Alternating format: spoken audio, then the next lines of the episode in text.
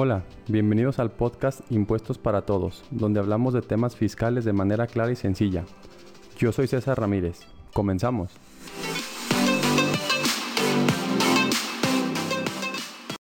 Hola a todos, ¿cómo están? Muy buen día. El día de hoy vamos a platicar en este capítulo del podcast acerca de la contabilidad como tal y de la diferencia que tiene con la contabilidad electrónica que me ha tocado escuchar a algunos colegas, traemos ahí algunas eh, dudas en relación con cuál es una, cuál es otra y cuándo se debe de enviar. Entonces, para poder entrar eh, ya en materia, primero ocupamos definir qué es la contabilidad. Si nos olvidamos ahorita de la parte fiscal, la contabilidad como tal son aquellos documentos que se van generando con las operaciones de una empresa y que esa contabilidad nos va a entregar al final de cuentas una información financiera para la toma de decisiones. Para eso fue creada la contabilidad, de modo de llevar un registro de las operaciones de la empresa y que con esa información yo pueda eh, al final eh, generar unos tipos de informes, que ahorita vamos a platicar de ellos, y con base en ellos tomar decisiones financieras meramente. Ahora bien, para efectos fiscales, eh, ocupamos esta contabilidad porque esta contabilidad, como es la que lleva el registro de todas las operaciones de las empresas, pues obviamente nos va a ser muy necesaria para poder pagar nuestros impuestos. Porque recordemos que los impuestos están íntimamente ligados con el tema de la información financiera de la empresa. Es por eso que en cuestiones fiscales nos obligan a llevar una contabilidad porque esa contabilidad es la que nos va a decir cuánto ganó la empresa, cuánto perdió la empresa y con base en eso es como se van a pagar los diferentes impuestos que existen. Entonces, el tema de la contabilidad como tal sí debería de llevarla cualquier empresa porque si una empresa no tiene contabilidad, pues es como ir a, ciegas, o sea, no sé cuánto vendo, no sé cuánto, cuánto, cuánto me cuesta, cuánto gasto, cuál es mi utilidad, cuál es mi rentabilidad. O sea, el ir sin una contabilidad es ir a ciegas manejando un coche. Entonces, lamentablemente, eh, bueno, no sé si en otros países, pero aquí en México la contabilidad como tal no se le da mucho, mucho este, importancia, sino que más bien la vemos como una obligación fiscal y no tanto para lo que fue creado, porque como les comentaba ahorita, la contabilidad fue creada para tomar decisiones, para tomar decisiones financieras de negocio y no tanto para pagar impuestos. Sin embargo, aquí en México, si no estoy obligado a llevar la contabilidad, pues básicamente no la llevo. Y eh, eso me va a, un poquito mermar el tema de mi negocio porque yo no voy a tener una información con cuál tomar decisiones y pues todas mis decisiones van a ser tomadas pues con base a corazonadas o, o con base al yo creo. Entonces no es lo más óptimo para el tema de las empresas. Ahora bien, ya entrando en materia, eh, en el ámbito que nos ocupa, en el ámbito fiscal, en el artículo 28 del Código Fiscal de la Federación y en el artículo 33 del reglamento nos dice que se va a entender por contabilidad para efectos fiscales. Y básicamente, entre otras muchas cosas, porque incluye muchísimas cosas, están los estados de cuenta, las actas, bueno, el acta constitutiva o acta de asamblea en caso que sea persona moral, y una documentación que es meramente técnica de contadores, que es el tema del catálogo de cuentas, las pólizas eh, contables, el libro mayor, el libro diario y la balanza de comprobación. Estos cinco elementos que les acabo de mencionar son la cuestión y ahora sí meramente técnica del tema de contabilidad o el tema de nosotros como contadores. Entonces, estos cinco elementos que acabamos de decir son los que integran mínimamente una contabilidad y que en teoría todos estaríamos obligados a llevar por el hecho de tener un negocio. Bueno, todos me refiero cuando somos empresas, ya sea físicas o morales. Entonces, ya resumiendo esta información, cuando yo tenga un negocio, ya sea persona física o persona moral, debo, bueno, forzosamente llevar una contabilidad para efecto de negocio, no tanto porque me lo pida eh, la autoridad fiscal, para efecto de negocio ocupo llevar yo una contabilidad y esta contabilidad se integra cuando menos de lo que les acabo de comentar. Con esta información que tengamos nosotros podemos tomar decisiones un poquito más eh, acertadas y ya con base en números o con base en proyecciones, sino con base en corazonadas. Bien, ahora ya ahora sí trasladándonos al tema fiscal. Las propias leyes fiscales nos obligan a llevar una contabilidad a cierto tipo de contribuyentes ¿Y a qué contribuyentes son a los que obligan a llevar una contabilidad como tal? Bueno, estamos hablando de personas físicas con actividad empresarial. Ellos están obligados según el artículo 110 fracción segunda. Están las personas morales del régimen general, según el artículo 76, fracción primera. Igual las personas morales del régimen simplificado de confianza, también eh, con este mismo artículo. Y a partir de la última reforma del 2021, también se obligó a llevar contabilidad a quienes sean personas físicas en el régimen de arrendamiento. Ese no estaba incluido, pero reformaron la fracción segunda del artículo 118 de la ley del ISR y también obligaron a ellos a llevar una contabilidad. Entonces, estamos hablando que cuando menos las personas que vamos a tener un negocio como tal, ya seamos una persona física, una persona moral de cualquiera de las dos, o un, incluso un arrendador de bienes inmuebles, estamos obligados a llevar contabilidad. Y el llevar contabilidad es con los mínimamente cinco elementos que les mencioné hace ratito. Tengo que tener yo un catálogo de cuentas, tengo que tener pólizas, tengo que tener un libro mayor, tengo que tener un libro diario y tengo que tener una balanza de comprobación de manera mensual. Entonces, estas personas, hay veces que no se está llevando esa contabilidad. Entonces, de ahí estamos incumpliendo con las normas fiscales. Eso de llevar contabilidad es tener cuando menos y cuando venga la autoridad entregarle catálogo de cuentas, pólizas, libro mayor, libro diario y balanzas de comprobación. Eso es llevar una contabilidad como tal. Ahora, ¿dónde es donde surge la duda?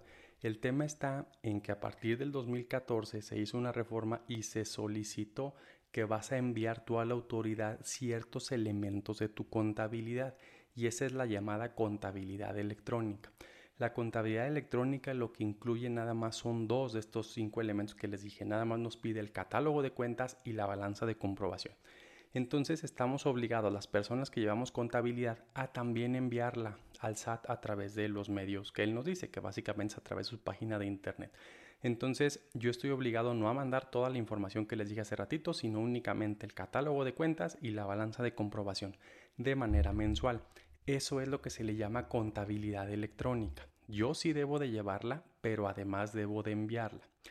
Ahora bien, existe una, eh, una regla en resolución miscelánea, que básicamente son dos reglas, donde a algunos contribuyentes les quita la obligación de enviar la contabilidad electrónica, pero ojo, le está quitando la obligación de enviarla, más no de llevarla. El llevarla es que yo ocupo estar contabilizando cada mes mis operaciones y estar guardando o archivando esos documentos para que si la autoridad el día de mañana quiere venir a hacerme una revisión, pues yo le pueda entregar esa contabilidad.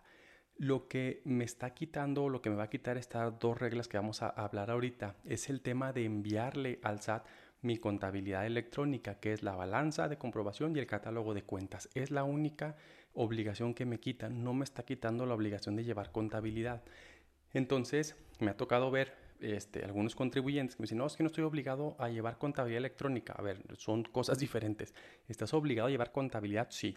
¿Estás obligado a mandar contabilidad electrónica? Pues habrá que ver si sí o si no. Y estas reglas que nos dicen si vamos a mandar o no vamos a mandar contabilidad electrónica para el 2023 es la regla 2.8.1.17.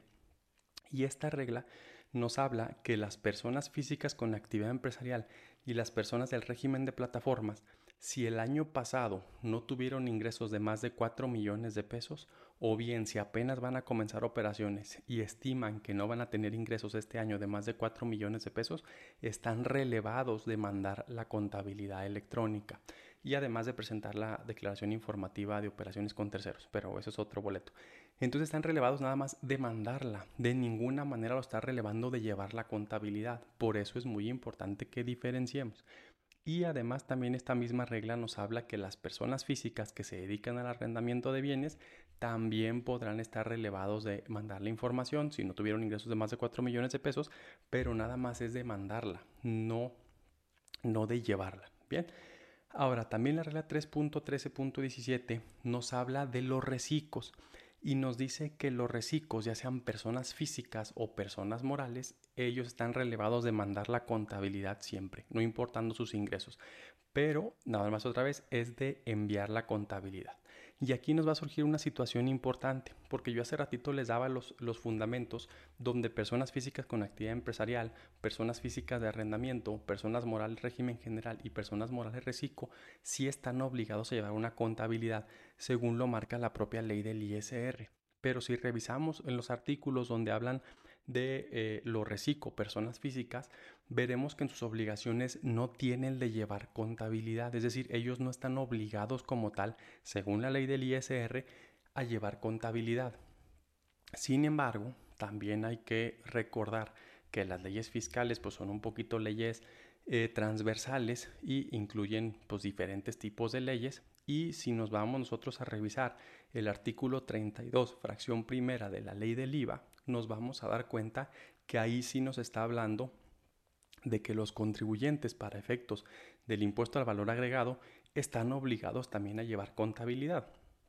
Entonces, si yo soy una persona física con actividad empresarial, pues la ley del ISR me obliga a llevar contabilidad y la ley del IVA también me obliga a llevar contabilidad. Entonces, si yo soy sujeto de estos dos impuestos, pues obviamente por los dos impuestos estoy obligado a llevar contabilidad.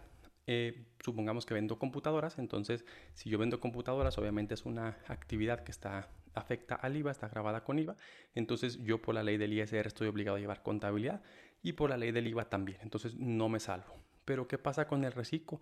El reciclo, la ley del ISR no le obliga, el reciclo persona física, la ley del ISR no le obliga a llevar una contabilidad, sin embargo la ley del IVA sí. ¿Qué pasaría si esta persona que vende computadoras pues es eh, reciclo persona física?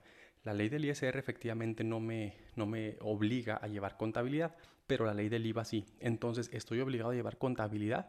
Pues en mi opinión sería sí, aunque sea por, por efectos del tema del IVA. Pero al llevar una contabilidad, pues como les decía yo, el llevar contabilidad incluye hacer catálogo de cuentas, pólizas, libro mayor, libro diario, balanza de comprobación. Entonces, pues básicamente no es que yo pueda hacer únicamente una contabilidad para efectos de IVA, pues obviamente a lo mejor la contabilidad me va a servir para los dos impuestos, que sabemos que el impuesto para, para el ISR con reciclo es un impuesto muy, muy sencillo. Sin embargo, si estoy obligado o la ley del IVA sí me obliga a llevar una contabilidad. Entonces, si yo como reciclo tengo actividades grabadas, pues estoy obligado a llevar contabilidad, grabadas al 16%.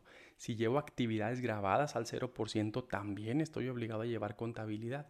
Si llevo actividades exentas, también estoy obligado a llevar contabilidad. Entonces estamos hablando que los tres tipos de IVA que tienen casi todos los sectores, pues están obligados a llevar contabilidad por la ley del IVA, no por la ley del ISR, pero por la ley del IVA sí. Entonces, un médico que es exento de IVA, pues también es sujeto del IVA, obviamente en su modalidad exenta. Entonces, pues en teoría también tendría que ser eh, sujeto de llevar contabilidad. No la van a enviar, efectivamente no la tienen que enviar porque la regla 3.13.17 los releva de mandar la contabilidad, pero no lo releva de llevar la contabilidad. Entonces, tengamos pues muy en cuenta cuando estamos hablando de llevar una contabilidad y cuando estamos hablando de enviar la contabilidad. Si yo no cumplo cualquiera de estas reglas que acabamos de ver, pues estoy obligado a llevar contabilidad y además a enviar mi contabilidad. Yo nada más mando mi balanza de comprobación y mi catálogo de cuentas. Eso se mandan de manera mensual a través de la página del SAT. Entonces, para aquellos que preguntan que si ellos mismos pueden llevar su contabilidad cuando no son contadores, en lo personal yo no lo recomendaría. Puedes hacerlo, probablemente sí puedes hacerlo. Sin embargo, como les decía yo, si no eh, tienes los conocimientos para poder generar un catálogo de cuentas, hacer las pólizas, libro mayor, libro diario, balanza de comprobación, pues tu contabilidad va a estar muy deficiente. Y si estás obligado a llevar contabilidad, obviamente se entiende que la contabilidad tiene que ser llevada conforme a las normas de información financiera. Es decir, nosotros como contadores, pues no, no es que nos vayamos a, perder el tiempo cinco años a la escuela, ¿verdad? Sí nos enseñan las normas de información financiera, los registros contables. Entonces, pues sí es ciertamente a lo mejor una actividad que si bien no es complicada, sí tiene sus, sus, este, sus asegúnes y si es, eh, para, mí, para mi parecer, si es necesario que la haga una persona profesional y capacitada para eso. Ya no existe, antes, hace muchos años existía una llamada contabilidad simplificada donde nada más ocupabas llevar ingresos y gastos y literalmente en una, en una, este, una hojita de Excel lo podías llevar. Ya no existe, o sea, aquí nos habla el tema de los que les dije ahorita es un tema de contabilidad y la contabilidad es cuando menos esto que les dije, todavía son muchísimas fracciones más en el código fiscal y en el reglamento nos dice cómo se van a hacer los registros, que deben ser analíticos, diarios. Entonces, sí, yo les recomendaría a aquellas personas que este, me preguntan que si pueden ellos llevar su contabilidad, sí la pueden llevar, pero yo creo que no sería lo óptimo. Yo creo que sí sería necesario que la llevara una persona capacitada y calificada para que lo, lo pudieran hacer de la mejor manera. Porque recordemos que el tema de contabilidad no es un tema de impuestos, o sea, los impuestos es una resultado de lo que aparece en la contabilidad. Entonces, pues a lo mejor tú puedes calcular tus impuestos, pues sí, si tienes tus facturas y medio entiendes la mecánica de cálculo, sí podrás calcular tus impuestos. Pero cuando venga la autoridad, la autoridad no revisa tus impuestos. Bueno, sí lo revisa pues, pero revisa tu contabilidad y que con base en ella hayas hecho bien tu cálculo de impuestos.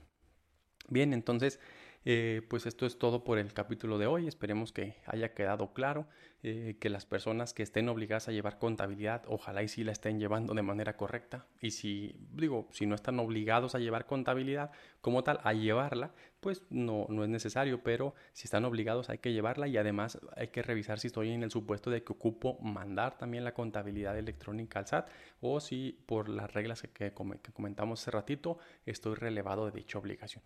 Entonces, eso es todo por el capítulo de hoy. Les agradecemos mucho que, que nos sigan escuchando.